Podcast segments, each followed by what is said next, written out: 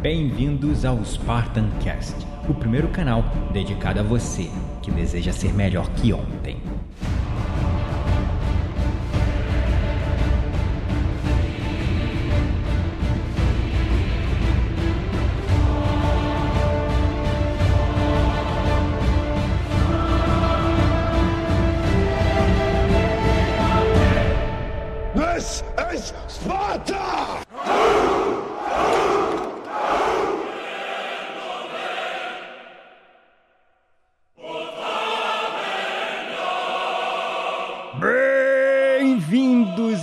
Espartanos e espartanas de todo o Brasil, a mais um episódio do seu, do meu, do nosso Spartan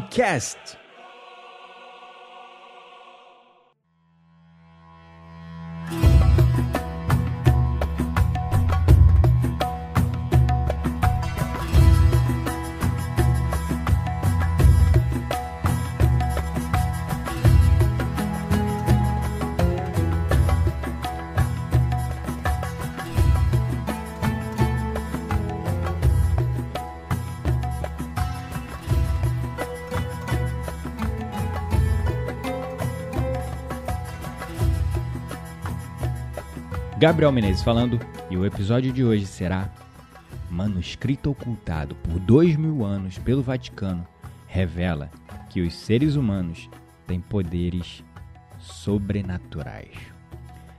É isso mesmo.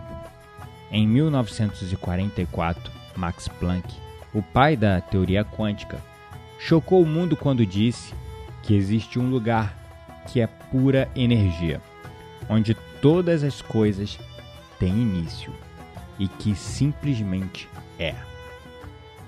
Segundo o geólogo e pesquisador Greg Brandon, que há mais de 20 anos se dedica a estes estudos, recentes descobertas destacam a evidência de que existe realmente essa matriz de Planck, conhecida também por muitos como a matriz divina. A matriz divina é uma rede de energia que supostamente se conecta com o nosso universo, constituída por uma rede de filamentos muito semelhantes àqueles presentes no nosso próprio cérebro. Planck afirmava que esta matriz é a origem das estrelas, das rochas, do DNA, da vida e de tudo o que existe microscopicamente falando, não há nada natural. Tudo é vibração. Tudo é feito de energia condensada. Vivemos em um universo de vibrações e nossos corpos são constituídos de vibrações, de pura energia que nós emanamos constantemente. A ciência já provou através da física quântica que estamos todos conectados através de nossa própria vibração. Experimentações científicas demonstraram que o nosso DNA muda com as diferentes frequências produzidas pelos nossos sentimentos e emoções, ou seja, as nossas vibrações, porque emoção é energia em movimento. Emoção a pura energia de vibração no nosso corpo. Isso ilustra uma nova forma de energia que conecta toda a criação. Esta poderosa energia parece ser como uma rede estreitamente tecida que conecta toda a matéria e, ao mesmo tempo, podemos influenciar essencialmente esta rede de criação por meio das nossas próprias vibrações. Os experimentos comprovaram também que essas frequências energéticas mais altas, que são as frequências do amor, elas impactam no ambiente de uma forma material, produzindo transformações não só em nosso DNA, mas no ambiente que nos cerca.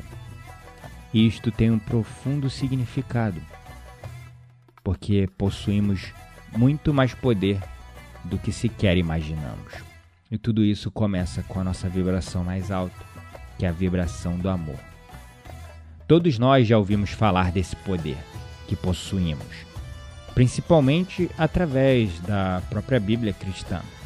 Mas essa afirmação quase nunca passou de citações que entusiasmavam, mas não convenciam muitas pessoas. Pelo menos os mais céticos, os mais pragmáticos, racionais e até os ateus. Pelo menos esses não eram convencidos por esse papo talvez religioso, talvez dogmático de tradições religiosas. Então, que poder é esse e por que só agora isso chegou ao nosso conhecimento e a ciência já vem comprovando esse poder? Bom, nossos recentes avanços na física quântica começaram a conectar vários pontos, vários pontos que a gente ouvia falar nas tradições mais antigas, nas tradições religiosas como o budismo, que fala que tudo é vibração, os hippies, né, que falavam que tudo é vibração, vibre no amor, vibre na paz. Eles começaram a comprovar, entender que atomicamente falando, no nível na verdade subatômico, nós somos pura energia e vibração. Então essas afirmações antes um tanto quanto esotéricas, místicas e religiosas começaram a fazer mais sentido para a ciência. E tudo começou com a descoberta também de um antigo manuscrito, o Grande Código de Isaías, e outros textos essênios nas cavernas de Quirã, no Mar Morto, em 1946. Atribuído ao profeta Isaías, esse antigo manuscrito parece ter sido escrito há mais de dois mil anos atrás. E ele descreve tudo aquilo que a ciência quântica começou a compreender somente poucos anos atrás, somente recentemente. Ou seja, a existência de muitos futuros possíveis para cada momento de nossas vidas e que, na maioria das vezes, escolhemos inconscientemente. Cada um desses futuros encontra-se em um estado de repouso esperando ser despertado com as nossas decisões feitas aqui no momento presente. O código de Isaías descreve com precisão essas possibilidades numa linguagem que só agora começamos a entender. Isaías descreve a ciência que nos ensina como escolher o tipo de futuro que queremos experimentar. A partir da declaração desse manuscrito, com exemplos simples e claros, Greg Branden nos refere que existe uma tecnologia muito usada nos tempos antigos que foi dispersa no quarto século, como resultado do desaparecimento e destruição de livros raros ou relegados às escolas de mistério, mas que agora, após a descoberta dos manuscritos do Mar Morto, estão reaparecendo. É uma tecnologia muito simples, conhecida universalmente com o nome de oração ou meditação que, quando aplicada corretamente, é possível obter coisas extraordinárias, além da imaginação humana. Mas, claro, quem não sabe disso? A maioria, pode ter certeza, a maioria das pessoas não sabem do poder da oração. Senão, os milagres passariam a ser simples fatos cotidianos e não somente uma exceção com essa tecnologia, nós podemos realmente mudar o mundo. E havia um modelo perdido de oração, um modelo quântico de oração. Os manuscritos achados no Mar Morto é de uma importância considerável para a humanidade que ainda está dormindo, que ainda não despertou, que até os dias de hoje muitos ainda vivem à mercê de forças religiosas aleatórias, entregando o poder de seu destino nas mãos dos poderosos, daqueles que estão no poder. Esse poder nos mostra que nas mãos da humanidade se encerra um enorme poder de transformação à espera de ser utilizado, mas que ainda não conhecemos. Explica como podemos escolher qual futuro desejamos experimentar em sã consciência, revelando as chaves sobre o nosso papel como criadores, co-criadores da nossa própria realidade. Entre estas chaves encontram-se as instruções de um modelo perdido de oração que a ciência quântica moderna sugere como poder de curar nossos corpos, trazer paz duradoura no mundo e até mesmo prevenir as grandes tragédias climáticas que a humanidade poderia enfrentar. Então, vocês, vocês devem estar se perguntando em que, em que consiste essa tecnologia de oração e em que bases se apoia para que isso seja eficiente. Greg Brandon diz que estamos sendo levados a aceitar a possibilidade de que existe um novo campo de energia acessível e que o nosso DNA se comunica com os fótons por meio deste campo. A chave para obter um resultado entre os muitos possíveis já existentes reside em nossa habilidade de sentir que nossa escolha já foi criada e que já está acontecendo aqui no momento presente. Vendo a oração deste modo, como sentimento, nos leva a encontrar a qualidade do pensamento e da emoção que produz tal sentimento. Viver como se o fruto de nossa prece já estivesse a caminho.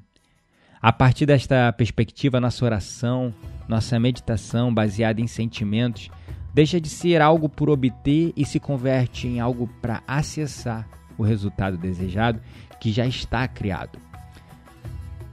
Com as palavras do seu próprio tempo, os essênios, os primeiros suspeitos de serem os responsáveis da conservação desse conhecimento originário, nos lembram que toda oração já foi atendida. Qualquer resultado que possamos imaginar e cada possibilidade que sejamos capazes de conceber é um aspecto da criação que já foi criado e existe no presente em um estado adormecido de possibilidades. Então é importante você levantar de suas orações, de suas meditações, como se suas preces já estivessem sido atendidas, sentindo isso. Dessa forma, o futuro não é estabelecido de forma determinista, mas pode ser também alterado. Os essênios tinham uma visão holística da vida e justamente por isso consideravam os desequilíbrios da Terra como espelho dos desequilíbrios do próprio corpo físico do homem. Mesmo as catástrofes naturais, as mudanças climáticas, são espelhos de grandes mudanças que estão ocorrendo na consciência humana. Hugh Everett, um físico da Universidade de Princeton, estudou a possibilidade de universos paralelos, chamando de ponto de escolha o momento em que se pode sobrepor um efeito sobre o outro no decorrer de um evento no tempo. O ponto de escolha é a possibilidade da abertura de um vácuo, de uma ponte que permite mudar o caminho, passando para o outro resultado, que se encontra em outro caminho paralelo. Resumindo e traduzindo de forma mais simples, é algo que nos permite dar um salto quântico de uma sequência de efeitos que já foi experimentada a uma nova sequência com um êxito diferente. É como se a mesma história fosse escrita prevendo finais diferentes, e em um certo ponto nós encontramos uma bifurcação que nos permite obter um resultado ao invés de outro. Por exemplo, se eu passo por um corredor, posso escolher entre entrar nas salas que estão à direita ou à esquerda. Mas só no final do corredor eu posso sair e mudar de rumo, é encontrar uma encruzilhada. A nova física admite que a experiência ou mesmo a mera observação do cientista modifica a sua realidade. Isso nos leva a crer que, se hoje, em nosso presente, formos capazes de introduzir uma pequena alteração, podemos então escapar do efeito de profecias negativas que nós fazemos na nossa própria vida também, como já aconteceu. Como resultado de uma concentração de energia do pensamento coletivo, usando o pensamento, sentimento e emoção unidos em nosso coração, nas nossas meditações, nas nossas preces e orações, podemos atrair os pontos de escolha e mudar os resultados previstos. Tudo isso, no fundo, nos leva a essa conclusão de que há uma profunda ligação entre os nossos pensamentos coletivos, nossos sentimentos e nossas expectativas com a realidade externa. Esta forma de pensar era inerente à visão da vida dos essênios como se revela nos escritos dos essênios de mais de 2.500 anos atrás, os quais refletem a ideia de que os eventos externos são um reflexo de nossas mais profundas crenças internas. Se pensamento, sentimento e emoção não estão alinhados, não há união. Portanto, se cada padrão se move em uma direção diferente, o resultado é uma dispersão da sua energia.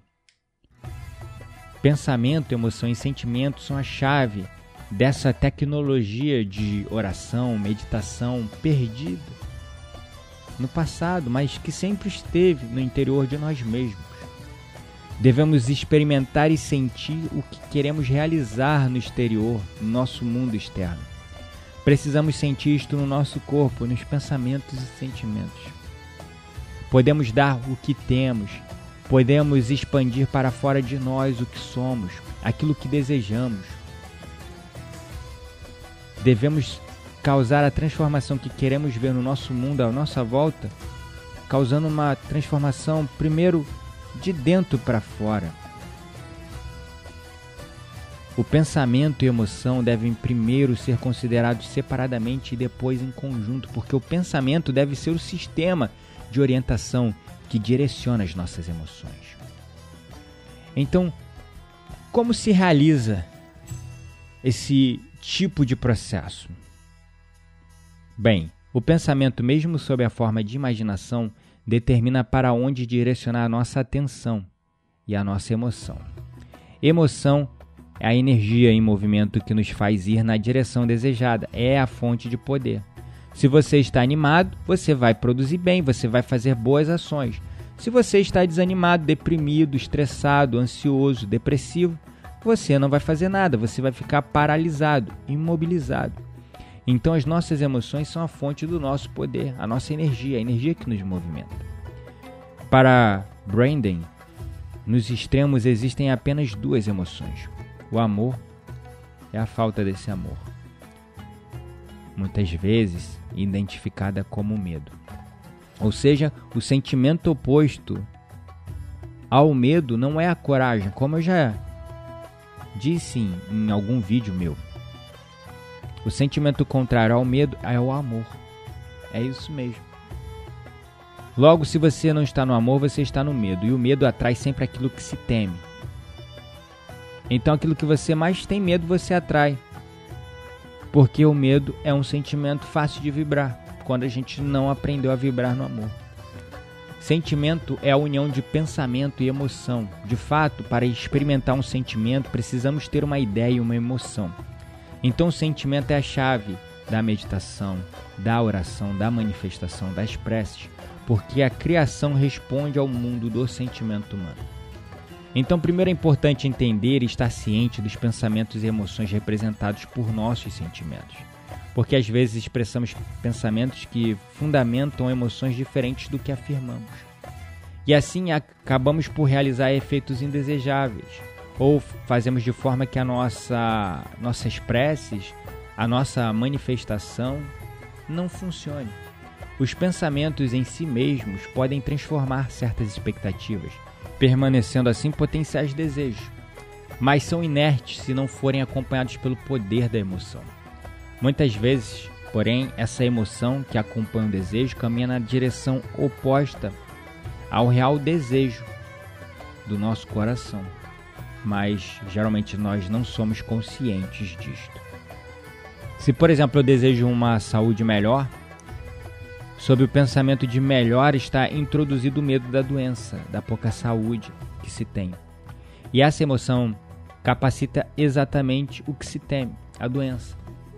Mesmo ao nível do pensamento mais inconsciente, dizendo melhora, implicitamente me focalizo em não suficiente, em que está faltando saúde. E se pensamos que não temos o suficiente, inconscientemente nos sentimos infelizes, ansiosos. Ou seja, você quer melhorar nesse sentimento implícito de melhorar, você começa a inconscientemente vibrar numa emoção de escassez, de que você não tem aquilo. E com isso você acaba atraindo o que você mais teme, a falta daquilo. E com isso nós ficamos infelizes, ansiosos. E tem uma parte da Bíblia que fala o seguinte: Quem quiser, pois, salvar a sua vida, perdê-la-á. Olha só que sabedoria nisso. Eu não sou cristão, não sou religioso, Eu tenho uma orientação, digamos, aberta a conhecer todas as tradições, a todas as religiões. Eu sou curioso, respeito todas e quero aprender sobre elas. Porque no final eu tenho em mim essa consciência de que tudo é energia. E cada pessoa, cada tribo, cada etnia, cada grupo, cada nação, cada região geográfica escolheu dar um nome, uma forma aquilo. Mas no final, todos nós estamos falando de uma única fonte de criação. E nisso eu acredito. Mas olha só que afirmação muito poderosa na própria Bíblia, no próprio Evangelho. Quem quiser, pois, salvar a sua vida, perdê-la. Isso pode significar que qualquer um que tenta se defender daquilo que pode prejudicar a sua vida acaba focando a atenção justamente sobre aquilo que ele quer evitar, atraindo aquilo para sua vida.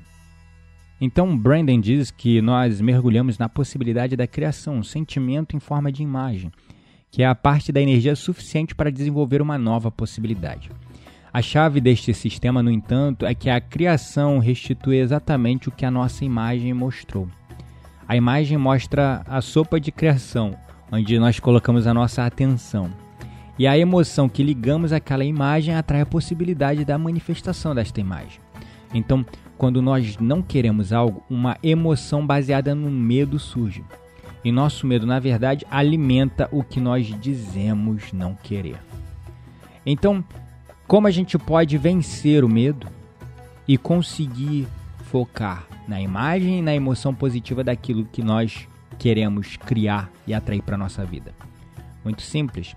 É entendendo as crenças limitadoras que estão por trás daquilo. Se você não tem saúde, você talvez tenha uma crença de escassez, de que você não merece a saúde, ou uma, uma crença que lhe falta saúde. Resolvendo aquela crença, você começa a libertar o seu potencial de liberação, de vibração, de energia da criação.